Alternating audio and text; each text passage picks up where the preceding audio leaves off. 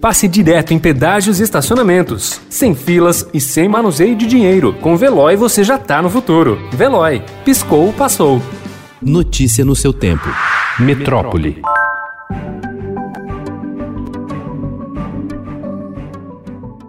O Supremo Tribunal Federal tende a adotar uma postura favorável à vacinação compulsória se houver eficácia comprovada em dois julgamentos distintos que devem ser levados ao plenário da Corte nos próximos meses, um deles tratando da Covid-19 e outro sobre se pais têm direito de não aplicar nos filhos vacinas que fazem parte do calendário oficial de vacinação definido pelas autoridades sanitárias.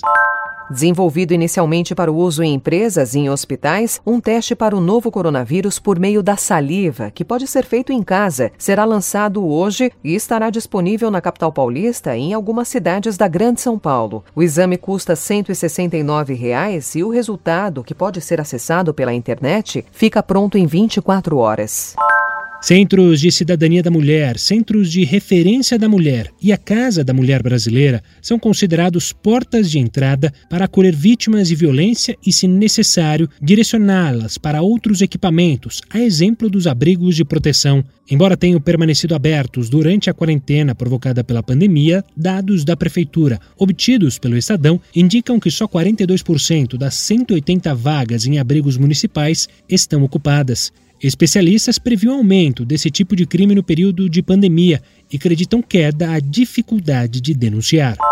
O prefeito de São Paulo, Bruno Covas, anunciou ontem que os parques municipais voltarão ao funcionamento normal nessa semana, liberando a abertura também aos sábados, domingos e feriados. O acesso de frequentadores aos espaços será limitado a 60% da ocupação, com um controle de acesso para frequentadores. Anúncio semelhante foi feito para os parques estaduais pelo governador João Dória. A retomada inclui os parques da Água Branca e Vila Lobos, na Zona Oeste, da Juventude e Horto Florestal, na Zona Norte e do Guarapiranga na Zona Sul, dentre outros. Dória também anunciou a liberação de visitas a cemitérios durante o finados no dia 2.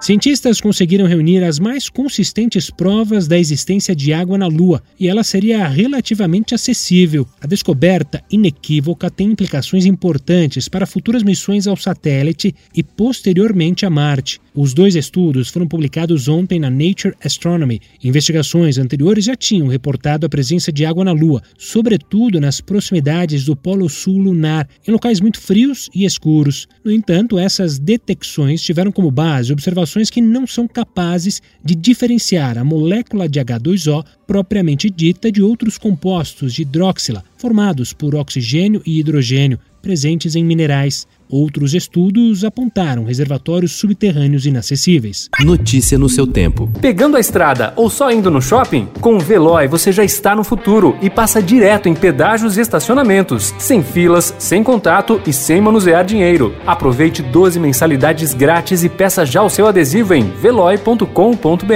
Veloy. Piscou, passou.